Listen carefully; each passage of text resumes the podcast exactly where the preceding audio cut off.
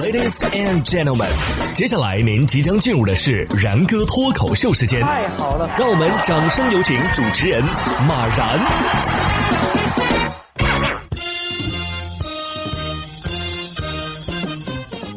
然哥说新闻，新闻脱口秀，各位听众大家好，我是然哥。这届世界杯啊，这么说吧，最冷的不是空调，而是门儿。小组赛第一轮，亚洲杯冠军卡塔尔输了，非洲杯冠军塞内加尔输了，美洲杯冠军阿根廷第一场也输了。那您要问了，那欧洲杯冠军呢？呵呵，欧洲杯冠军意大利压根儿来都没来。再往后，摩洛哥能暴击比利时，你们谁想到了？然后是最后一轮，巴西、西班牙、法国、葡萄牙四支强队同时输球。还好日本赢西班牙的同时，德国没输给哥斯达黎加，不然的话就是日本和哥斯达黎加携手出现了，你受得了吗？有媒体爆料啊，说在输给这个摩洛哥之后，阿扎尔还有德布劳内、维尔通亨爆发了激烈的争吵。卢卡库呢还来劝架，主帅马丁内斯回击德布劳内，靠嘴巴是无法取得胜利的。我希望他是在说反话。同时，他们透露啊，德布劳内与库尔图瓦之间因为个人矛盾啊，已经多年不说话了。巴舒亚伊与卢卡库之间呢也不友好，阿扎尔和特罗萨德之间也不说话。不过，这比利时队内讧应该不叫新闻了吧？对呀。当你了解真相之后，你就会觉得德布劳内和库尔图瓦还能在一起踢球，已经是宅心仁厚、宽宏大量了。不过我觉得呀，也不要一输球就拿队伍老化来说事儿。你看人家 C 罗、梅西、摩迪不都在战斗呢吗？对呀。不光队员之间有内讧的，球迷啊也有闹事儿的。世界杯小组赛当中，威尔士零比二被伊朗绝杀，英格兰零比零遭美国逼平之后啊。这两队平平的表现给球迷带来了愤怒。赛后，英格兰和威尔士的球迷在西班牙的街头爆发了大规模的冲突，一个输球了，一个闷平，然后这俩打起来了，而且是在第三国打的，而且这第三国还不是东道主卡塔尔。同是天涯沦落人，打什么打呀？对呀，我感觉啊，他们就是想打一架。足球啊，只是个引子。同样是打架，近日在北京啊，同班的几位家长借假日联络感情，相约聚餐。不料席间一位父亲赵某炫耀自家的孩子比其他孩子优秀，引发争吵。在酒精的作用之下呀，赵某就突然动起手来，挥拳击打了张某的左胸。张某更加愤怒了，就用酒瓶子砸向赵某的脑袋。十一月十九号，根据北京石景山检察院。殴打对方致轻伤一级的张某已经被提起公诉，最终啊，因为犯故意伤害罪获刑一年。行了行了，知道您二位孩子都挺优秀的，只要别跟你俩学就行。都说拼爹拼爹啊，这是真拼爹啊，拼爹的命啊！还是我爹局气，跟其他同学家长聊天的时候啊，都是主动爆我的黑料，引发大家对自家孩子的吐槽。父子母女之间啊，开开玩笑，我觉得没什么啊，无伤大雅。十一月二十六号，湖南长沙就有一位女子发布了一段和妈妈的聊天记录，引发关注。视频当中啊，女子 P 了一张自己和巴西球星内马尔的亲密合照发给妈妈看，并且表示啊，这是自己新谈的男朋友。妈妈一脸懵啊，哎，那你之前谈的男朋友呢？女子还问妈妈，我这新男友帅不帅呀？还假装介绍了两个人认识的过程给妈妈听，听到女儿说这个新男友是国外的，妈妈十分担心她的安全，还批评她不可以乱谈男朋友。所以这内马尔是在长沙上班，去大巴黎踢球只是他的兼职是吧？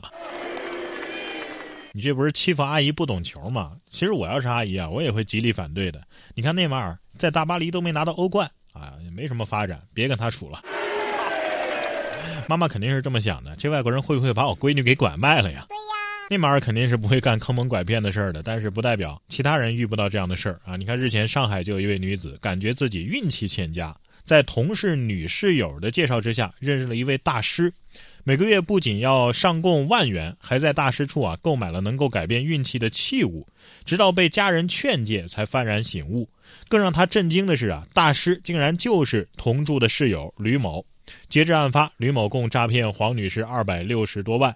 目前，犯罪嫌疑人吕某因为涉嫌诈骗罪，已经被青浦警方依法采取刑事强制措施，案件正在进一步的侦办当中。嘿，你算的太准了，那当然准了，咱俩住一个院儿啊。不是你账户里都有二百六十万的人，还需要跟别人合租吗？不，等等，你都有二百多万了，还嫌自己运气欠佳？对呀。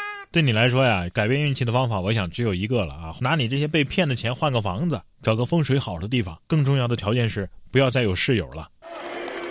这房子不错啊，挺气派的。近日有网友称啊，长沙一小区的业主回家就像上朝一样，只因为小区的大门是中式风格设计，很是气派。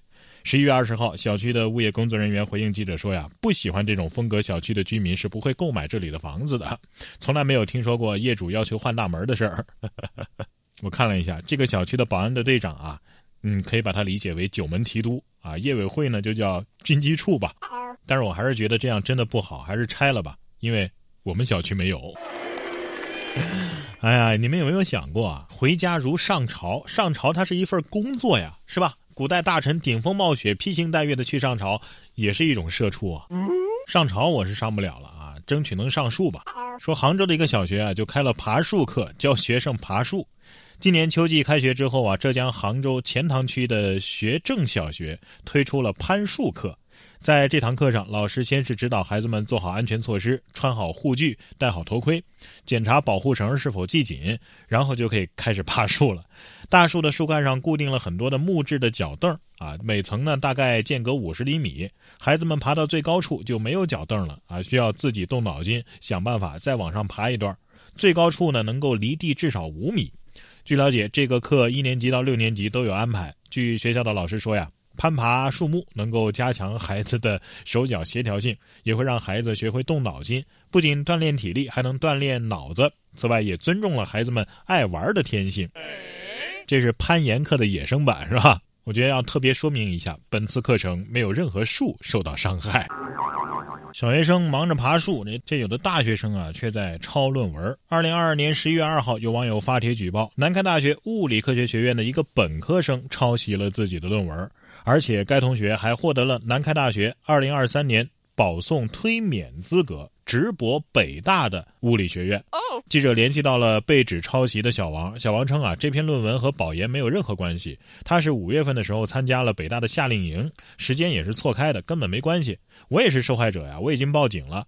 小王告诉记者说，今年七月份他联系了论文辅导机构，但是对方呢完全没有告诉我这篇论文是从英文翻译过来的，版面费就花了几千块。九月份呢，学校启动了保送程序。这篇论文呢是发在普刊上，对保研是没有任何加分的。小王对这种情况啊感到十分的抱歉啊，我确实是无心的啊。论文呢也查重啊，查重过了，我不知情啊。